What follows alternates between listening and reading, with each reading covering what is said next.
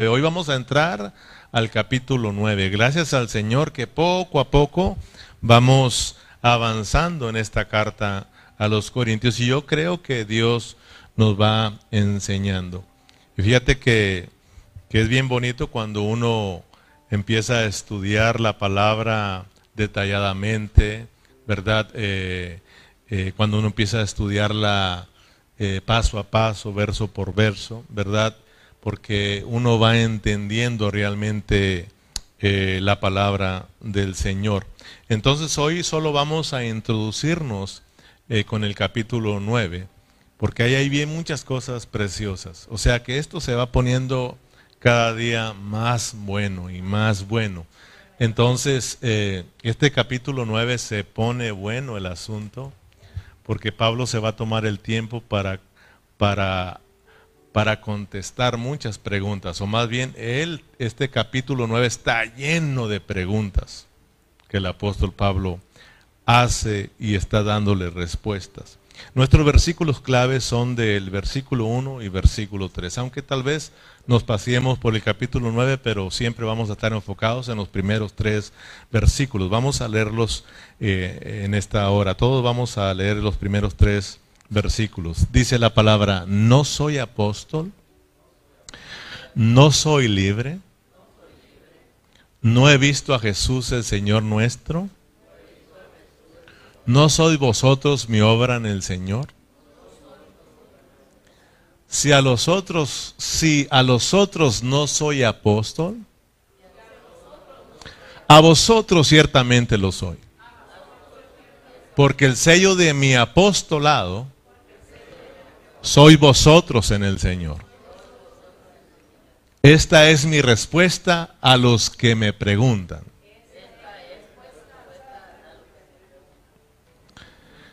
En su traducción dice, esta es mi defensa.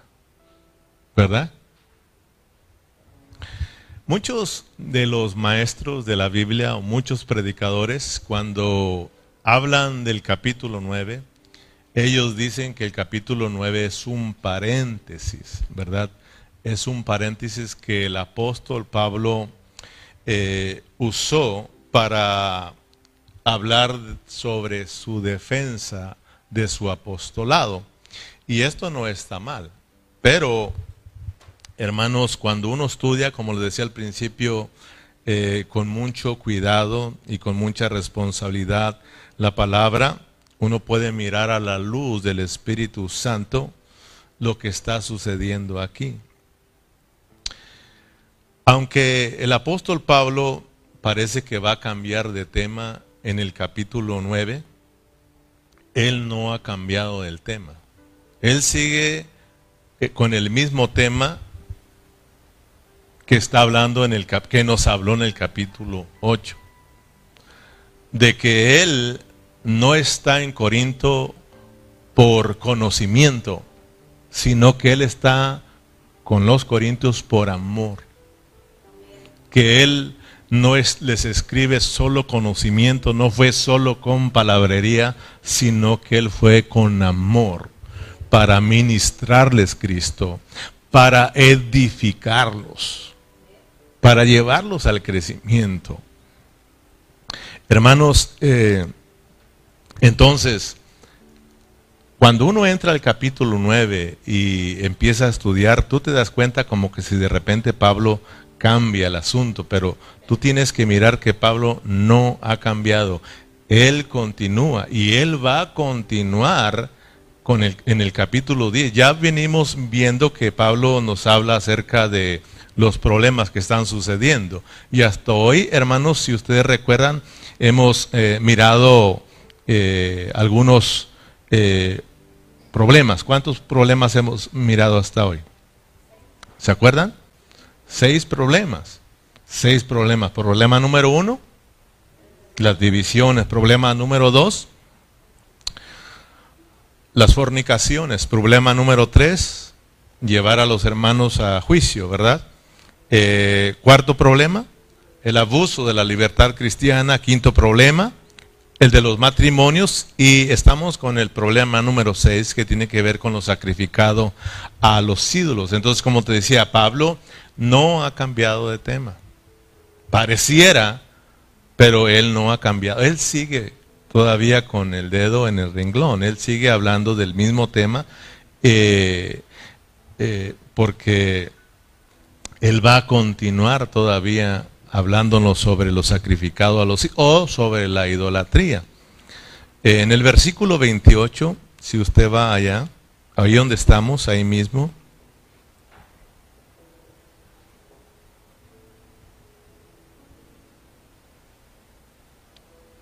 o más bien en el 10:28.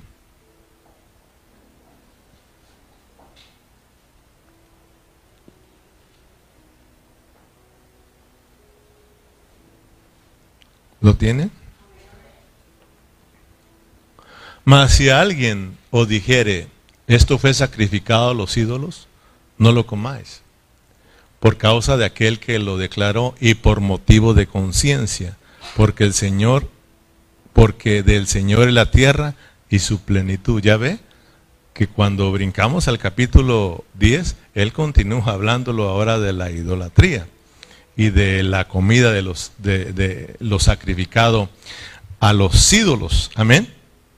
Entonces, eh, nosotros tenemos que tener mucho cuidado cuando estamos estudiando la palabra del Señor. Si usted regresa al versículo 1, el apóstol Pablo es muy experto en las escrituras y es muy experto en hablar. Por eso hay que estudiar con, con cuidado para entender a Pablo. El mismo apóstol Pedro, él dijo que lo que Pablo escribió son cosas muy difíciles de entender. No están creyendo a su apostolado. Entonces, pareciera que va a cambiar, pero no, él sigue con el mismo tema, pero te decía, Pablo es experto en hablar muchos temas a la, a la vez sin sin salirse de lo que está hablando. Él toca muchos asuntos, pero jamás deja su tema. Por eso hay que tener mucho cuidado. En el versículo 4, si usted está ahí conmigo, ahí en el capítulo 9, versículo 4, dice, ¿acaso no tenemos derecho de comer y beber? ¿No tenemos derecho de traer con nosotros a una hermana por mujer, como también nosotros apóstoles y los hermanos del Señor y Cefas? ¿O solo yo y Bernabé no tenemos derecho de no trabajar? ¿Quién fue jamás soldado a sus propias expensas? ¿Quién planta viña y no come de sus frutos? ¿O quién apacienta el rebaño y no toma de la leche del rebaño? ¿Digo esto solo como hombre? No.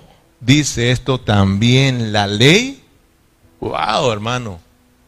Por eso te digo que esto se va a poner bueno. O sea que al no creer en el apostolado del apóstol Pablo, tampoco, o sea, tampoco aceptaban darle dinero al apóstol Pablo. O sea, como decía, se viene y se lleva las ofrendas. Y eso es lo que pasa hoy en día, ¿eh?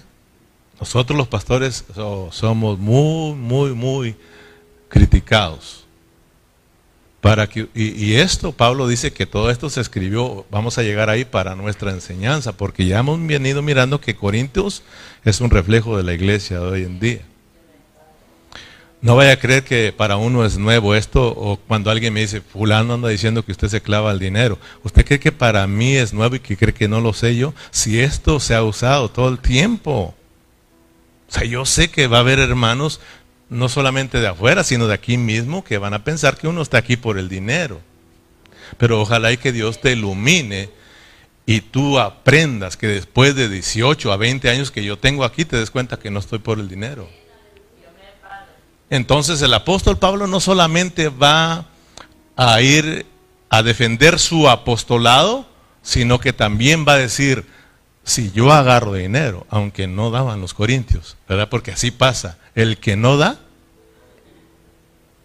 es el que más critica. El que da no tiene problemas y hasta le da al pastor, sin ningún problema. Pero el que no da, se vuelve como aquellos. ¿Para qué le da? Se lo hubiéramos dado a los pobres. Como aquella, ah, lo que le pasó a aquella mujer que derramó el perfume, ¿sí o no? ¿Qué dijeron los demás? Ah, ¿Para qué? Desperdicio. Lo hubiéramos dado a gente pobre. Entonces, por eso te digo que esto se va a poner bueno, para que no nos lo perdamos. Amén. Entonces, fíjese pues cómo está el capítulo 9, lleno de preguntas, lleno de preguntas. ¿Cuántas preguntas tuvimos en en el primer versículo? Fíjate, nada más en el primer versículo. Hermano, en los versículos que leímos, si tú pusiste atención, te diste cuenta que hay más preguntas. ¿Sí te diste cuenta o no? O sea, ¿cuántas hermanos Donis hay en el primer capítulo, primer versículo, perdón? Eh, y vaya conmigo, ándele, no tenemos prisa, vaya conmigo. Fíjate, no soy apóstol, una pregunta. No soy libre, dos preguntas. No he visto al, Señor nuestro, tres. No soy, eh, no soy vosotros mi apostolado, cuatro, ¿verdad? Y luego el versículo cuatro, fíjese.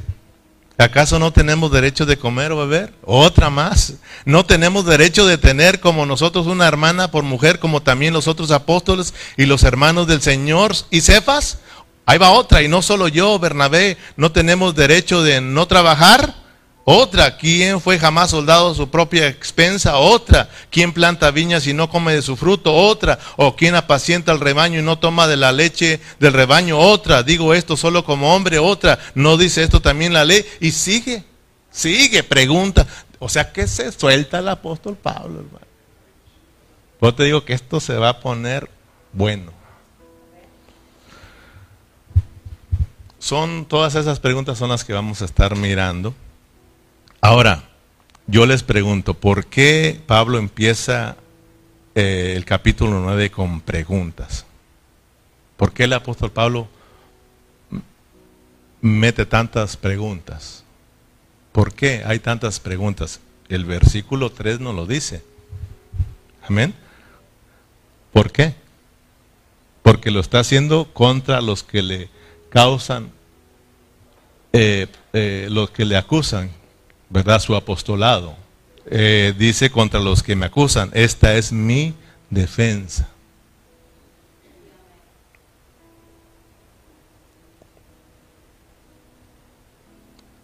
Acuérdense que en los estudios atrás dijimos que Pablo recibió una carta, ¿verdad? Y Pablo empieza a darle respuesta a las cartas.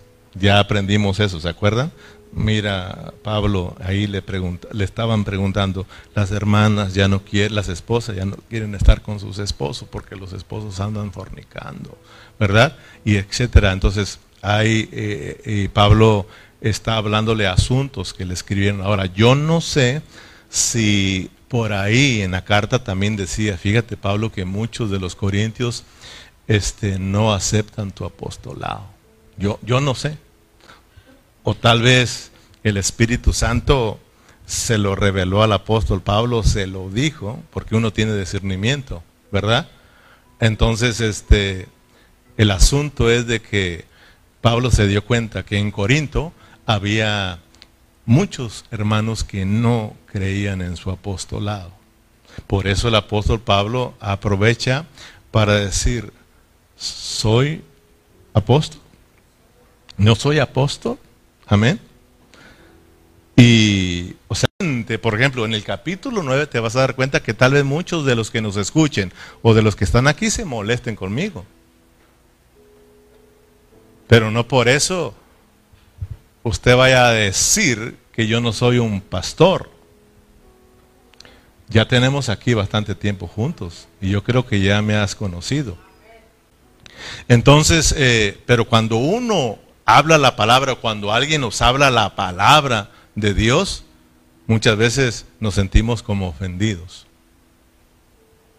Y ya no queremos creer en nuestro pastor o ya no queremos creer en el apostolado del apóstol eh, Pablo, como decían los corintios. Amén. Entonces que Dios nos ayude, hermanos, a recibir la palabra del Señor. Dios lo hace para bendecirnos. Y a veces ocupamos nuestras jaladitas, ¿sí o no? ¿Verdad? Pero como todo el mundo está acostumbrado a puros besos, ¿verdad? Puras palabras que te que te, que te, eh, que, te sientas bonito, ¿verdad? Como, ay, mis hermanos los amo tanto, ay, besos, y Cristo es hermoso y maravilloso y Dios tiene lo mejor para ti. De eso les encanta a muchos de los hermanos. Pero hablarles de que se arrepientan, ya no se escucha mucho. Hablarles de que si no nos arrepentimos perderemos el reino y iremos a las tinieblas de afuera. Si no dejamos la mala vida que estamos viviendo, vamos a perder el reino. Va a haber mucho. Eso, eso, eso, pues no, ya no nos, no nos gusta mucho. Amén. Así como en el tiempo antiguo le decían los siervos del Señor, arrepiéntete, ¿verdad? Estás viviendo una vida que a Dios no le agrada. Y eso pues les, les, les molestaba. Amén, hermanos. Entonces, el apóstol Pablo estamos diciendo que de, él es bueno para, para hablar muchos asuntos a la vez, pero sin salirse del tema. Eh, mira, yo aprendí una palabra que para mí es difícil de, eh, de, hablarla porque yo no, yo no tuve estudio, pues yo todo lo que he aprendido lo he aprendido aquí. Eh, con el Señor y con todos ustedes. Pero el, hermano Carrillo, tanto como el pastor Eduardo, ellos pronuncian mucho la palabra desgregación. Desgregación, que Pablo era bueno para desgregar. Es decir, Pablo tocaba muchos asuntos a la misma vez, pero sin salirse del tema, con el fin de dejar en claro las cosas. Amén. ¿Verdad que para ti también no es... Algunos sí estudiaron y sí saben lo que estoy hablando, pero yo lo aprendí esto porque son palabras muy elevadas para mí. Y cuando yo, aunque me gusta estudiar, cuando yo miro una palabra mencionada, aunque ellos la explican de volada, voy a ver si es de verdad. Y sí, hermanos, ¿verdad? Eh, Pablo usa esta palabra, eh, como dijimos, desgregación. Eh, o sea, poniendo varios puntos para aclarar el asunto. esto me recuerda mucho al hermano Bernardino Ceja, aquí con nosotros. Tal vez él no se dé cuenta, pero él, él, él usa mucho el desgregar o disgregación. Porque él, cuando está predicando, si te has dado cuenta, toca muchos puntos o pone muchos ejemplos para dejar en claro lo que nos quiere decir. Y eso ayuda mucho. Amén, hermanos.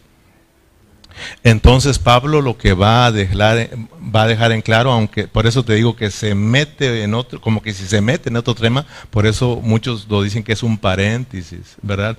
Como para explicar otras cosas del apóstol Pablo, pero no, él, él, es, él está usando estos otros puntos, ¿verdad? Para dejar en claro que su apostolado a los Corintios. Versículo 1, no soy apóstol, no soy libre, no he visto al Señor Jesús nuestro, no soy vosotros mi obra en el Señor. Hoy en día se ha levantado una enfermedad terrible que se llama apostolitis. Hay una enfermedad terrible. Hermano, ustedes no se crean. Esa es una enfermedad. Podemos decir una pandemia de apostolitis. Hoy muchos, muchos hermanos se dicen ser apóstoles y ser profetas. ¿Sí o no, hermano? Está lleno, usted se mete al internet y están llenos.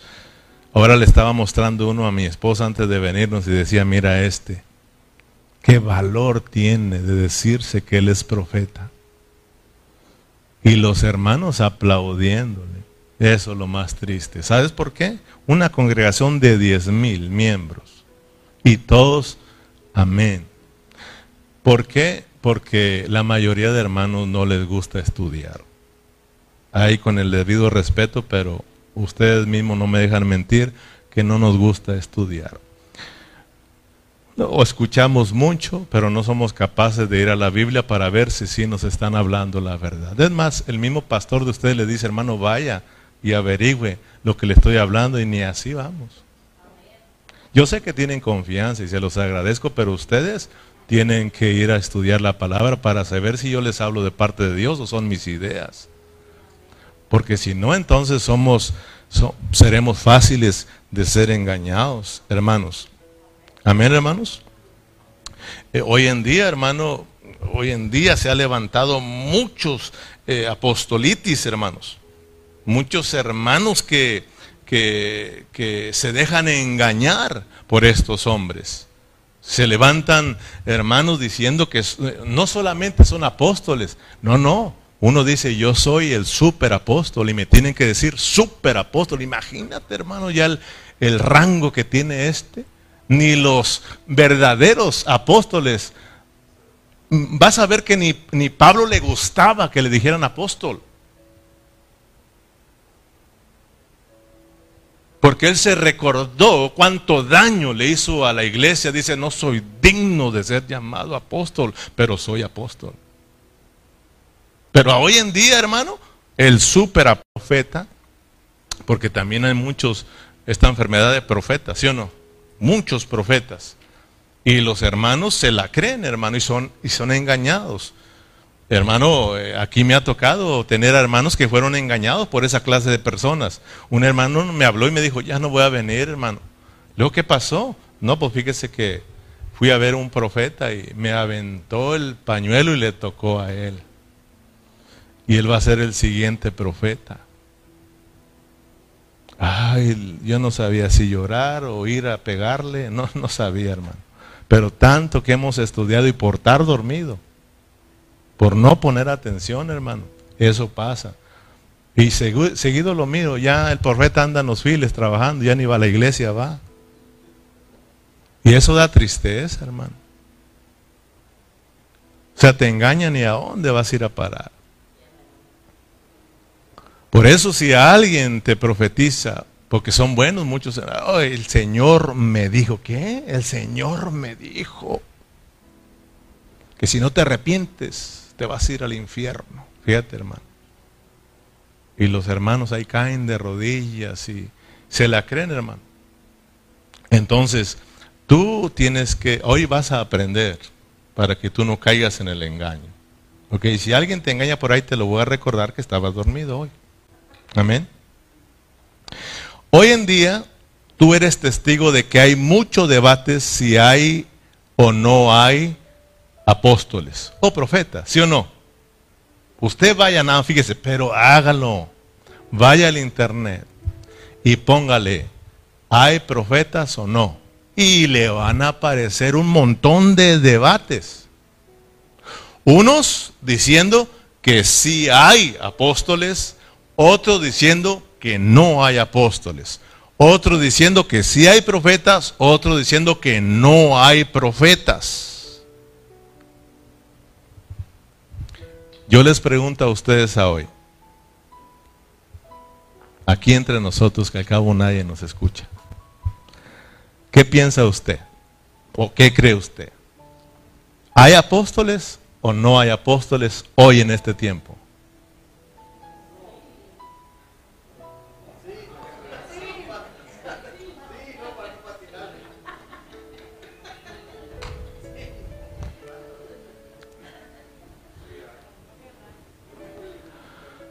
¿Se da cuenta cómo estamos entre nosotros? Lo mismo que allá, sí. Y ahora, yo me pongo a pensar que sin darse cuenta, ustedes están dando la respuesta correcta, fíjense.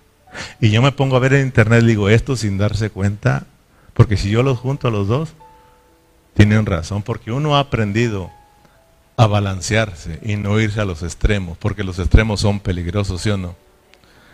Y yo digo, Dios mío, sin darse cuenta, entre los dos están diciendo la verdad, pero cuánta luz les falta. Y estoy hablando de teólogos, estoy hablando de hombres estudiosos, pero escasos de revelación de Dios. Gracias a Dios, con humildad lo digo, que aquí Dios nos ha bendecido, hermano. Dios nos ha bendecido, que Dios nos ayude a abrazar esta palabra. Amén. Entonces, ¿hay apóstoles hoy en este tiempo o no hay apóstoles? ¿Qué dice usted? Es importante conocer lo que es un apóstol. La palabra apóstol en el original griego es apóstolos. Diga conmigo apóstolos. Eso, es la palabra griega, pero significa enviado de Dios. Ahora, es muy importante saber que apóstoles no, no solo se les nombró a los del Señor Jesús. Había apóstoles que no eran cristianos, no eran creyentes. Los gobernantes tenían sus apóstoles y usted lee la historia, porque eh, un apóstol significa ser enviado por alguien.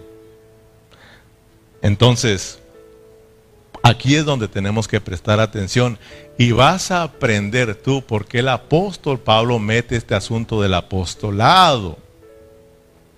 Porque alguien que no es cristiano puede ser un, apóstol, porque lo pueden enviar a algo, ¿sí o no? Esa es la palabra apóstol. Pero en este caso estamos hablando de los apóstoles del Señor Jesús, de los apóstoles de Dios que fueron enviados por el Señor Jesús. Ahora, ¿por qué estoy diciendo esto? Para que tú agarres la onda. Pablo, acuérdense que está hablando con los corintios, los cuales estaban llenos de conocimiento. ¿Por qué? Porque ahí estaba, ahí estaban los, los, la filosofía griega y ya habían sido invadidos con esta cultura. Alguien envió a algunos apóstoles ahí para que metieran la cultura, para que los atrayeran y fueran capturados por ellos. Acuérdense que en ese tiempo eh, gobernaba los romanos ahí. Y los romanos como que se enviaron primero los apóstoles, los cuales les metieron esa cultura y empezaron a vivir en ese ambiente, a tal grado que también estaban yéndose los, los cristianos. Y Pablo les quiere decir, hey, agarren la onda, yo soy apóstol.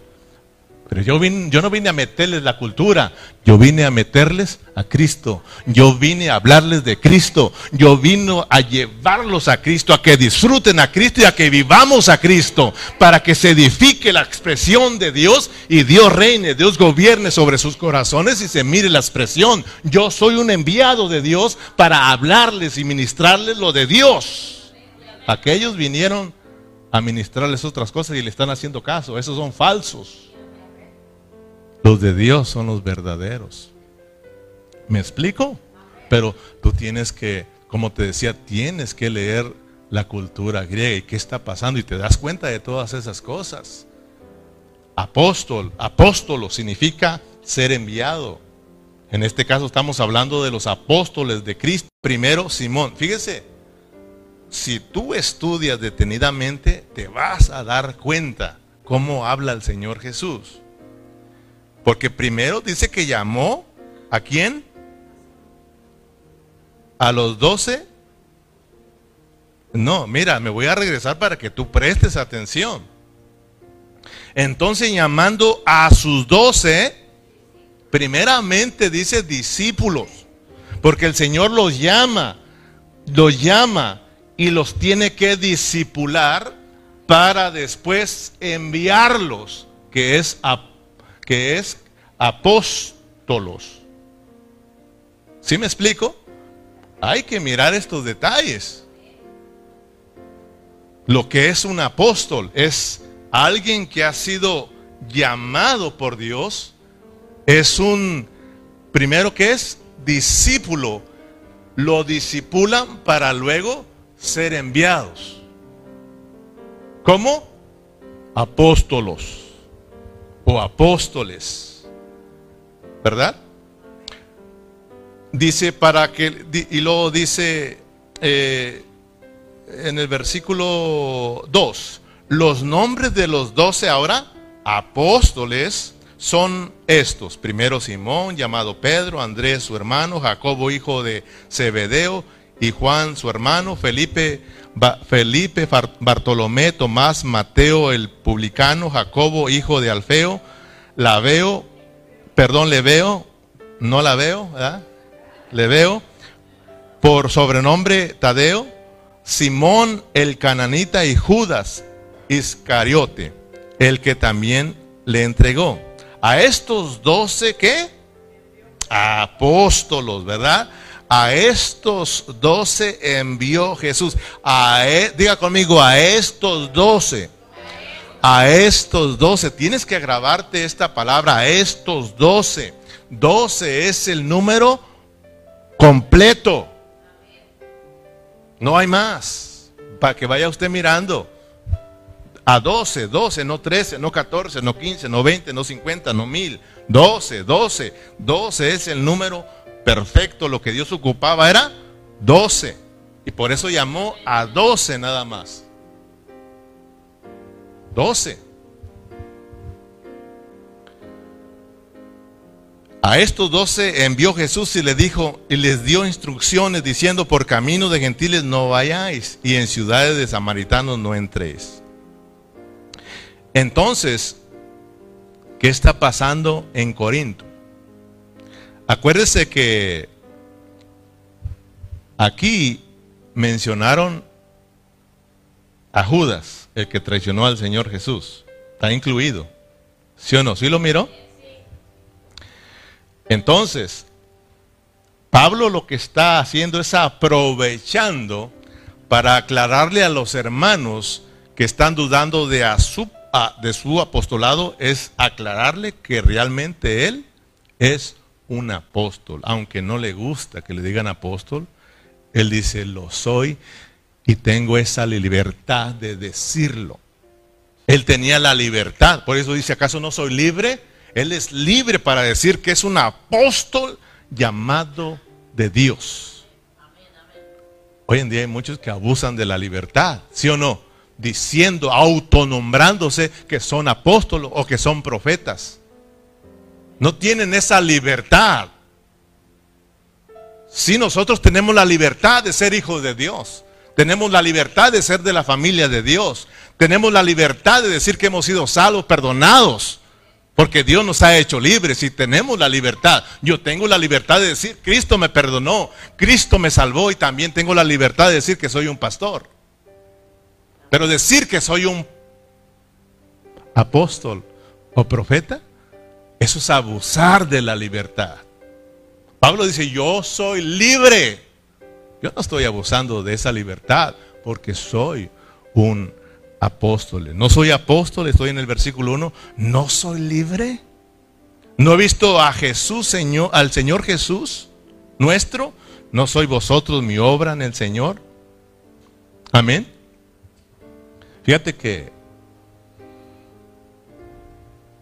el apóstol Pablo llena los requisitos para, un, para que tú, hermano, eh, pongas atención cuando escuches a alguien que se llame apóstol o que se llame profeta en estos tiempos y tú mires si verdaderamente es un, es un, es un apóstol o un profeta y para que no te dejes engañar.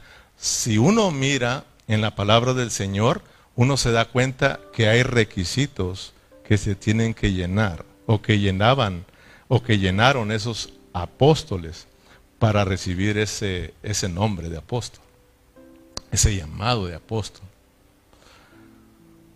Me voy a esperar porque voy a, para decírtelo un poquito más adelante, ¿ok? Pero vas a ver que ahorita en este tiempo nadie puede llenar esos requisitos. Por eso nadie puede autonombrarse apóstol o profeta, porque no se pueden llenar esos requisitos, pero Pablo sí los llenó. Me voy a esperar para decírtelo un poquito más adelante. Amén. Entonces miremos que Jesús llamó a doce apóstoles y a ninguno más, dijimos. Amén. Solo que uno de los doce apóstoles se llamaba Judas, el que entregó al Señor Jesús y se ahorcó. Entonces solo quedaron cuántos? ¿Y el once qué significa? El 11, ¿qué significa en la numerología? Es el número incompleto. El número 12, número completo. Amén. Número de autoridad. Entonces, ahora tenemos 11 y están incompletos. Entonces dice, dice el Señor, están incompletos. Uno ya se ahorcó, ¿verdad? Porque los judas siempre se van a ahorcar, solitos. Entonces, el Señor dice, necesitamos uno más, ¿sí o no? Para tener el número completo que son 12, no 13, no 14, no 20, no 50, no 1000, no 2000. 12, diga conmigo, 12. Un campo y cayendo de cabeza se, levantó, se reventó por la mitad y todas sus, sus entrañas se derramaron. Si tú vas a, al internet también y pones cómo se mató Judas, vas a ver también debates. Sí, porque unos dicen que Judas eh, se ahorcó, otros dicen que no se ahorcó, que se aventó a un deslizadero y ahí se mató y hasta reventó. ¿Sí o no? Y se le salieron todas las entrañas. Y yo digo, ay, estos hermanos cómo pierden el tiempo en vez de estudiar. Se mató y se mató, hombre. ¿Ustedes qué creen, hermanos? ¿Que Judas se ahorcó o se aventó y se mató? Fíjate, es, que, es, que, es que la palabra del Señor lo, lo dice. Aquí, ¿qué pasó con Judas? ¿Qué hizo Judas? Aquí, aquí, aquí, en el versículo que leímos. No, ¿cómo que se ahorcó? A ver, vamos a leerlo porque le digo que hay que poner atención. El versículo 18, versículo 18. Este pues, Judas, con el salario de su iniquidad, adquirió un campo y cayendo de cabeza, se reventó por la mitad, tronó y todas sus entrañas se derramaron. O sea, como que eh, imagínense pues el, el, campo que compró él, como que se había una cascada ahí. Y dijo, aquí mero. Bueno, es lo que se ve. Por eso le pregunto, porque si usted va a Mateo capítulo 27, dice otra cosa. Vamos a Mateo rápidamente. Mateo capítulo 27. O sea que el mensaje ahora era de nada más responder la pregunta, ¿soy apóstol? Y decir sí, porque hasta nosotros le llamamos el apóstol Pablo. Y ya no hubiéramos ido, pero quedamos en las mismas. ¿Sí o no? O sea, yo tengo que hablar por una hora para que tú digas, realmente basado en la palabra, sí era apóstol. Por eso es que tenemos que hablar mucho, pero la cosa es sí es. Sí es, y no tienes que dudar como los corintios. Dudaban ya podíamos irnos, pero todos nos iríamos iguales. Y yo quiero que ustedes aprendan para que no se dejen engañar de los superapóstoles que hay hoy en día, ¿verdad? Ah, ya tenemos eh, Mateo capítulo 27, Mateo capítulo 27, vamos a leer el versículo 3, eh, 4 y 5, para que vean que, pues eso es de que los hermanos se confunden.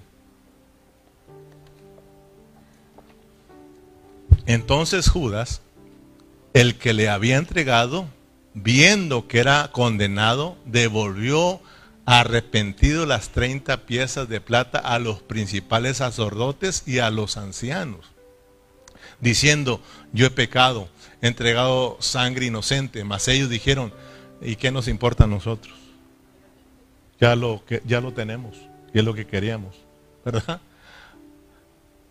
Y arrojándose, fíjese, y arrojando las piezas de plata en el templo salió.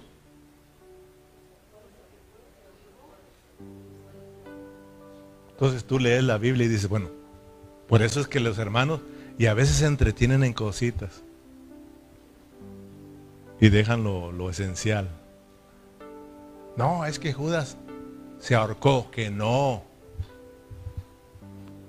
Dice Hechos que se aventó a un despeñadero y reventó la cabeza, se la quebró. ¿Sí o no?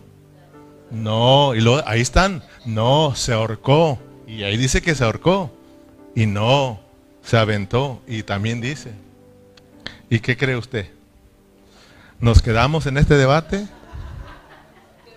Yo te voy a decir, yo te voy a decir algo para avanzar.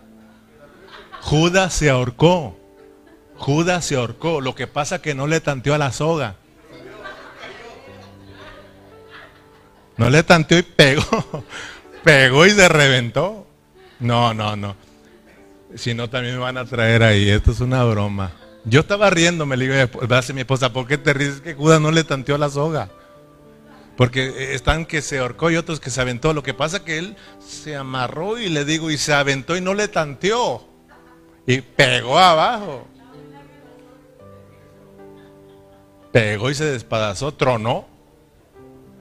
Pero sí, yo he leído, yo he leído un poco, un poco, y dicen, pues, no, no lo dice la palabra, pero pues he leído ahí, y pues como que sí tiene lógica, ¿verdad? Pero aquí el asunto es de que se mató se mató. ¿Ok? Lo que pasa es que dicen que en ese campo que compró Judas, estaba, era como así, así como de, de bajada, y había un despeñadero, en donde, del árbol donde se ahorcó él, ahí estaba en esa parte, y, no sé cuántos días pasaron ahí, pero dicen que como que si se descompuso el cuerpo, y se zafó la cabeza del cuerpo y cayó, y ambos, cabeza y cuerpo, porque si, ya estaba inflado, porque uno se infla, y se rodó y cayó y cuando pegó abajo, ¡paz!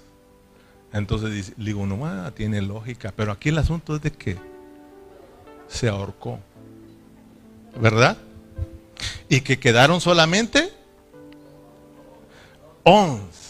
O sea que, fíjate, pierde uno el tiempo en estos detallitos que realmente uno tiene que decir se mató y seguir adelante, ¿no?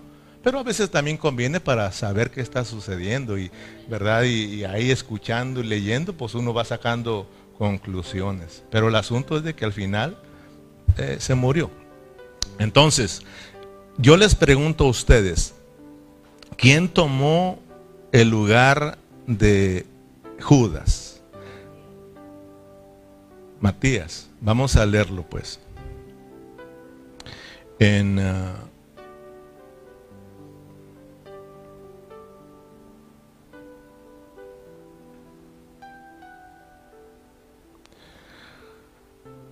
A ver, ¿dónde lo podemos mirar? Marcos.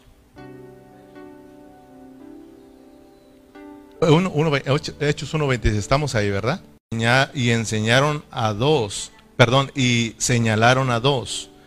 José, llamado Barsabás, que tenía por nombre justo, y a Matías. Verso 24, y orando dijeron, tú Señor que conoce los corazones de todos, muestra cuál de estos dos has escogido, para que tome la parte de este ministerio y apostolado de que, de que cayó Judas por transgresión para irse a su propio lugar. Y le, les echaron suerte y la suerte cayó sobre Matías y fue contado con los once apóstoles. Ahora yo vuelvo a, a preguntarles, ¿quién tomó el lugar de Judas?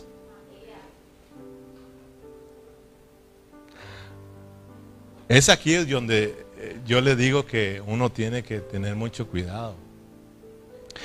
Y uno tiene que orarle al Señor para que Dios te aclare realmente, porque si no, empezamos a enseñar mal. Si yo te dijera a ti, viendo este versículo, que no fue Matías, ¿tú lo recibirías? Pero para yo comprobártelo, entonces tenemos que ir a la escritura, ¿verdad que sí? Porque la escritura es tan, tan linda ella misma nos dice la realidad de las cosas. Entonces uno estudiando, por eso hay que estudiar, si no nos quedamos con Matías. Pero yo, hermano, con la palabra vas a ver a hoy que no es Matías. ¿Por qué yo puedo decir eso? Primero, es porque Matías ya nunca más se escuchó. Tú búscalo. Y ya se escuchan todos los apóstoles, se miran todos los apóstoles, son mencionados, pero menos Matías. Entonces uno dice, ah, caray, entonces no es. Y claro, el Señor que dijo, el Señor dijo, sí, yo conozco a todos. y yo sé quién es el número 12 y ya lo tengo aparte. Por tanto, tú, Pedro, tú, Pedro, no has aprendido la lección. Acuérdense pues que el que tomó la iniciativa de escoger es Pedro. ¿Sí lo miraron o no? O sea, Pedro viene teniendo este problema, ya lo hemos mirado en otras ocasiones. El rápido, el rápido en actuar, el rápido en tomar la delantera, adelantándose al Señor. El Señor diciendo, Pedro, eh, hoy me van a tomar preso y me van a matar. Señor, yo voy contigo hasta la misma muerte. Pedro, Pedro, te digo una cosa, antes de que cante el gallo, tú ya me negaste. No, no, Señor, no te negaré jamás. Kikiriki, te dije. No, no fue ese gallo, ¿ok? Ya todos saben que es ese canto del gallo. Pitó la alarma y dijeron, este es, este es, apuntando a Pedro, uno de ellos. Y Pedro dijo, ¿de quién están hablando? Yo, yo ni lo conozco. Fíjate. Y se acordó. ¿Verdad? Señor, Pedro le dice a, Pedro, Pedro, me van a tomar preso. Me van a tomar preso y me van a matar, Señor. Que no te acontezca eso. No, no vayas. Apártate de mí, Satanás. ¿Sí? Siempre, siempre, Pedro. Ahora se ahorca Judas y rápidamente, ¿quién es el que se levanta? Pedro. Ok, ya quedaron doce, porque ya el otro se ahorcó, o ya está en el lugar donde debía de estar, ¿sí o no? Ahora rápidamente, vamos a escoger dos. Este, porque, eh, o sea, te decía que hay requisitos. Entonces, según Pedro, ellos llenaban los requisitos para ser apóstoles. ¿Cuáles eran los requisitos? Ahorita regresamos acá, ¿ok? Primeramente déjame decírtelo, por eso quería esperarme aquí. Hay requisitos que, que se deben de llenar para ser un apóstol, para que tú mires que el que se llame apóstol hoy, si llena estos requisitos, bien. Pero sepa que no hay quien lo llene hoy en día. Te voy a dar tres rápidamente.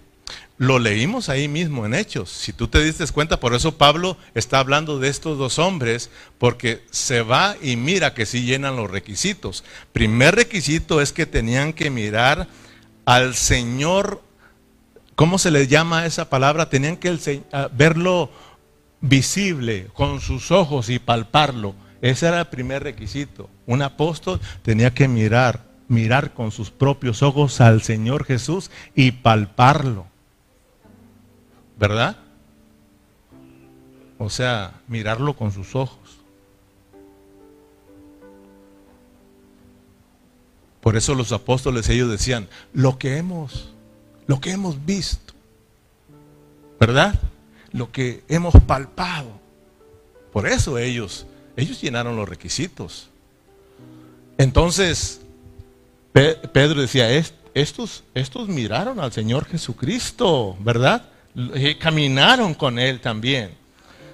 Ellos pueden ser uno de, puede, puede, puede tomar el campo de, el lugar de Judas.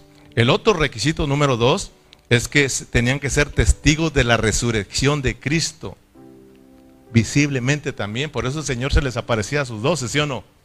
Porque eso era algo que, eh, que les decía verdaderamente que ellos eran los apóstoles porque tenían que ser testigos de la resurrección de Cristo y verlo con sus propios ojos, que sí resucitó.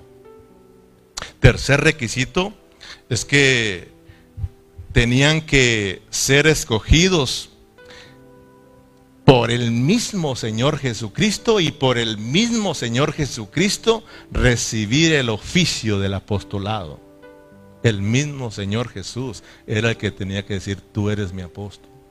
Yo te llamo, yo te discípulo, te discipulo, perdón, y yo te envío como un apóstol. Amén, hermano. Entonces, así rápidamente son requisitos. Yo te pregunto, ¿los apóstoles de hoy en día llenan estos requisitos? ¿Caminaron? Por eso si alguien dice apóstol y te dice, dígame apóstol, a ver, a ver, a ver, ¿tú caminaste con el Señor Jesús?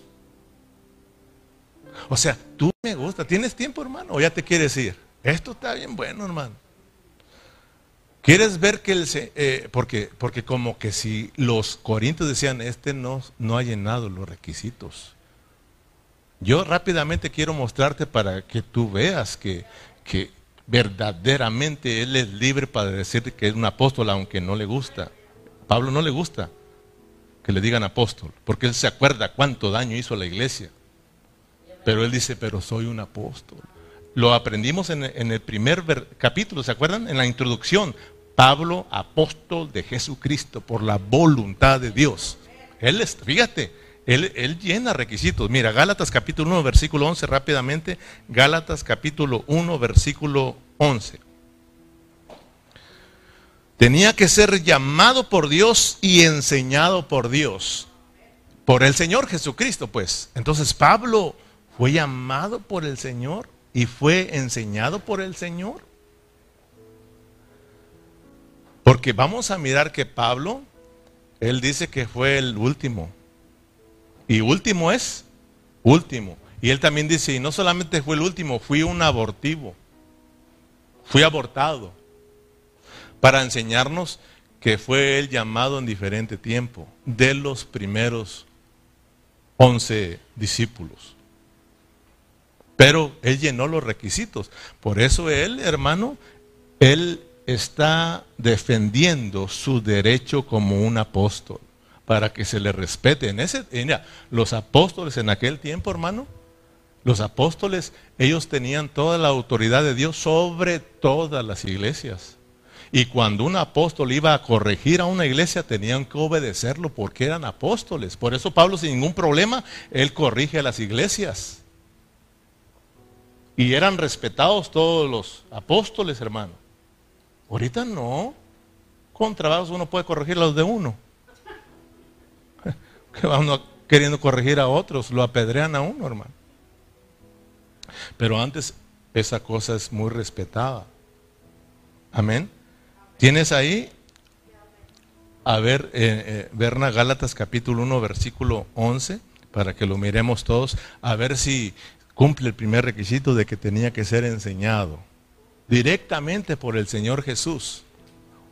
Mas, fíjese lo que dice Pablo, mas os hago saber, hermanos, que el Evangelio anunciado por mí no es según hombre. Versículo 12. Pues yo ni lo recibí ni lo aprendí de hombre alguno, sino por revelación de Jesucristo. ¿El Señor Jesucristo le enseñó a Pablo o quién le enseñó? El Señor, el versículo que sigue.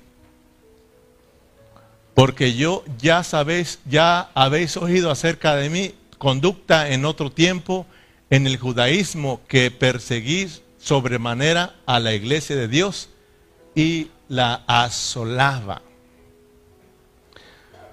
Pablo, si usted lee la historia, fue enseñado por el Señor Jesús, directamente por el Señor, en el desierto de Arabia. Allí parece que estuvo tres años, lo mantuvo el Señor ahí en el desierto solito, trineándolo, fíjate. Por eso vas a entender por qué Pablo dice, yo fui un aborto. Porque él está hablando de, de que Dios tenía un tiempo para él, muy diferente, pero contado entre los doce discípulos. Y él dice, yo soy el más pequeño de todos y soy el último. O sea, el último ya no hay, completó los doce. Amén. El segundo requisito que Pablo cumplió es que fue testigo de la resurrección de, Cristo visiblemente. ¿Ya lo sabes, sí o no? Cuando se le apareció, sí o no? Cuando iba camino a Damasco. Acuérdense que ahí se le apareció el Señor y lo miró, hermanos. ¿Verdad? Tú, lo puedes ver en Hechos capítulo 9, versículo 1 y versículo 6. Ahora el tercer requisito, Pablo recibió el oficio y el apostolado directamente del Señor Jesús. Hechos capítulo 9, eh, versículo 15. Hechos capítulo 9, versículo 15, para que veamos que lo recibió directamente. Dice, el Señor le dijo, ve porque fíjate, ¿quién se lo dijo?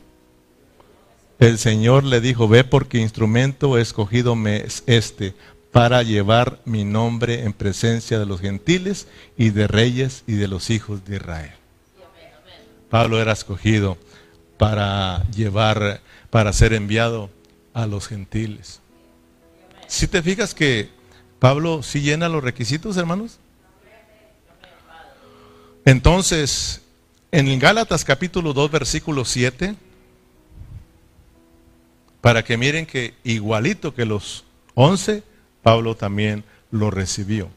Gálatas capítulo 2, versículo 7 al 9.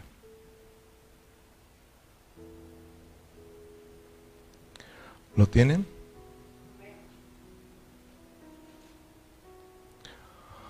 Antes, por el contrario, como, vieron que me había sido encomendado el Evangelio de la incircuncisión como a Pedro el de la circuncisión. Versículo 8. Pues el que actuó en Pedro para el apostolado de la circuncisión, actuó también en mí para con los gentiles. ¿Es apóstol o no es apóstol? Entonces, ¿qué pasó con Matías?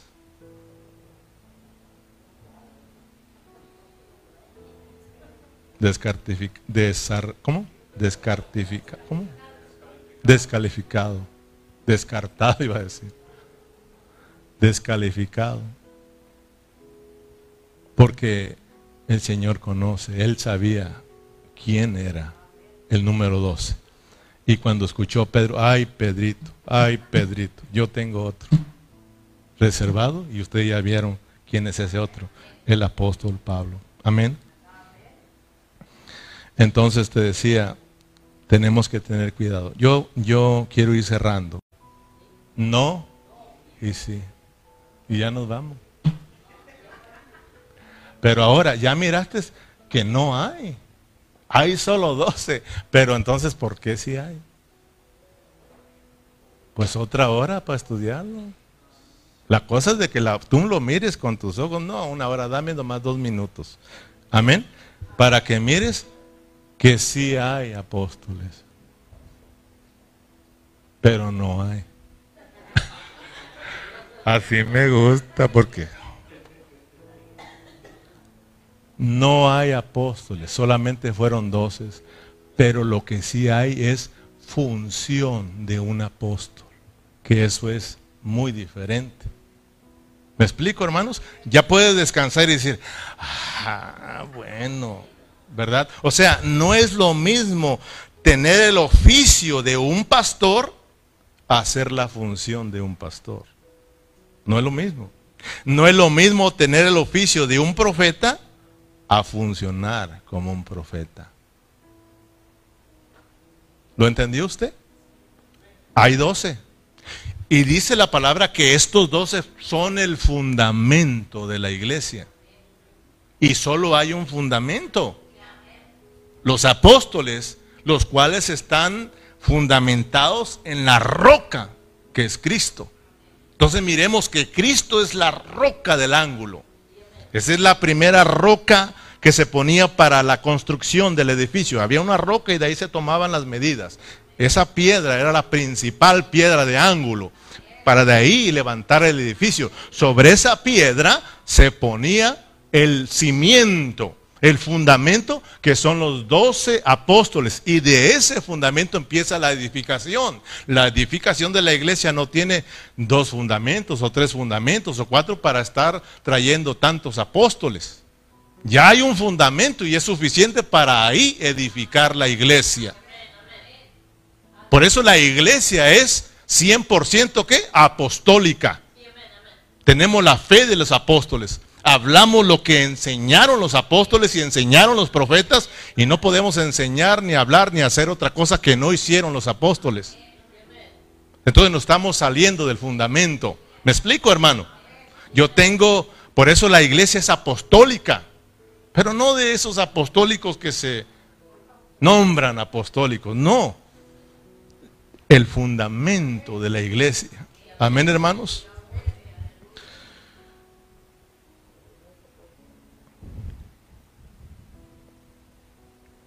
Fíjate, yo te voy a mostrar con la Biblia rápidamente que sí hay más apóstoles aparte de los doce, para que tú miras, pero ahora sí entiendes que cuando lo llama apóstoles la Biblia, usted dígale, ah, son funciones.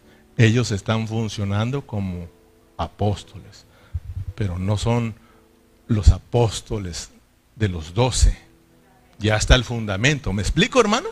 Están funcionando, están haciendo la función de apóstoles y de profetas. Amén.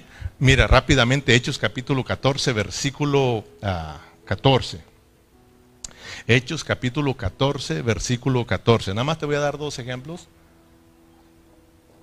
donde tú vas a leer la Biblia y vas a, de repente te vas a encontrar con otros apóstoles. Y tú vas a decir, ay caray, ¿hay o no hay? Entonces por eso la gente se confunde y sacan estos versos para decir, sí hay más apóstoles y también yo puedo ser un apóstol.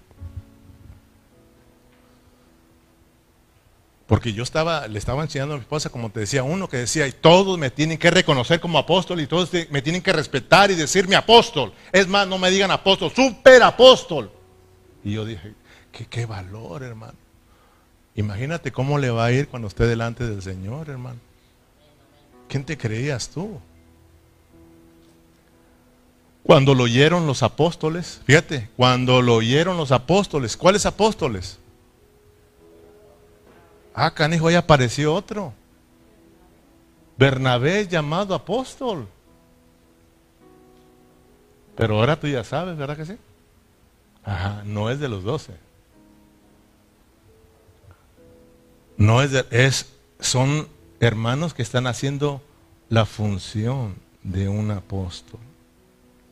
Amén. No es lo mismo tener el oficio de un apóstol que el Señor les haya declarado su oficio. Ustedes son mis apóstoles. A ustedes van a hacer la función de los apóstoles. ¿Me explico?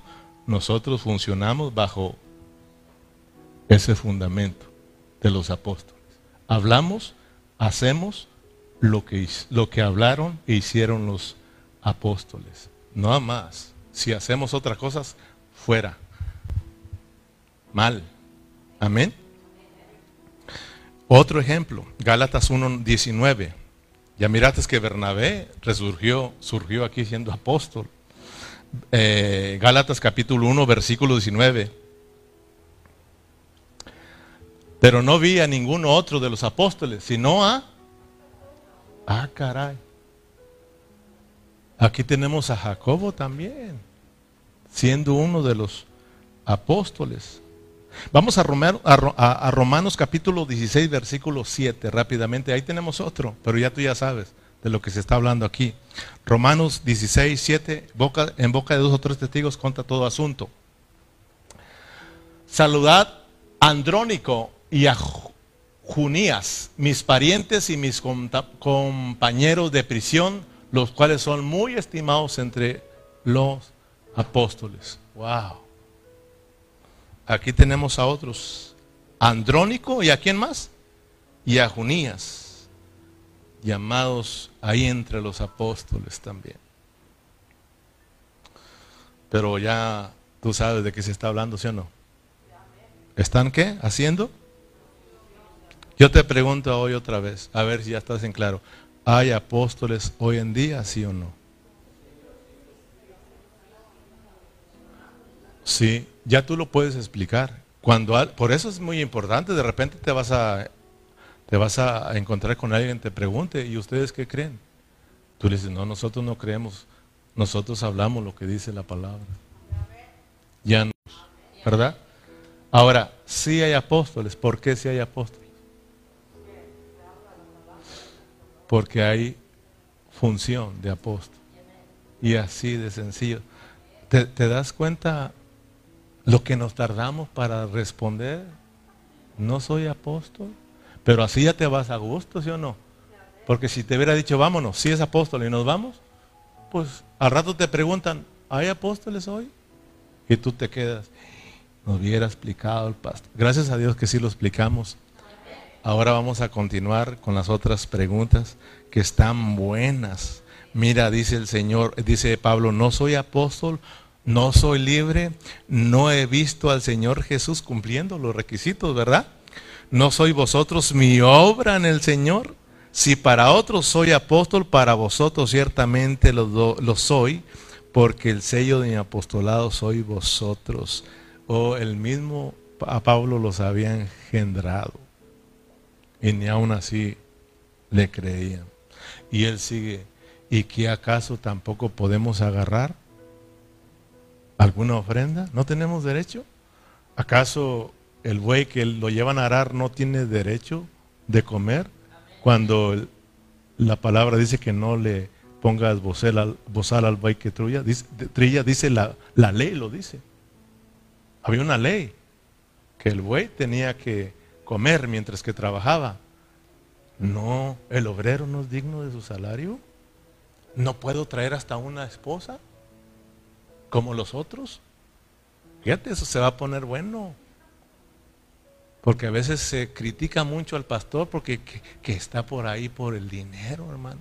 No estamos por el dinero, pero sí podemos agarrar. ¿Quién dijo que no?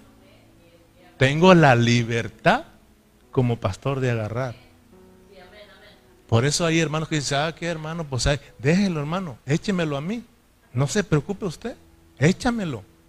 Tengo el derecho, tengo la libertad. Soy pastor y tengo derecho. Ustedes, él, ustedes tienen el derecho de dar lana y yo de quitárselas. Ah, vámonos ya mejor. Padre Celestial, muchas gracias por tu palabra. Gracias porque tú eres hermoso, Señor. Y tú sabes y conoces los corazones de todos nosotros. Y debemos de ser sencillos, sencillos. Somos, somos siervos. Y tu palabra dice que somos siervos inútiles. Pero gracias porque tú nos has llamado, Señor. Y ahora entendemos con claridad eh, el apostolado de Pablo, Señor, que es real y verdadero. Señor, gracias porque podemos aprender realmente a través de tu palabra si hay o no hay apóstoles en este tiempo. Señor, hay tanta confusión. Señor, gracias porque nos abres nuestros ojos y nos revelas tu palabra para salir de toda confusión, Señor, y no caer en el engaño. Cuida a nuestros hermanos, llévalos bien a casa y que sigan estudiando tu palabra, que sigan con un corazón humilde y tú nos vas a seguir bendiciendo. Muchas gracias por esta tarde. En paz y todos nos despedimos con un fuerte amén y un aplauso para Cristo Jesús. Aleluya. Gloria a Dios.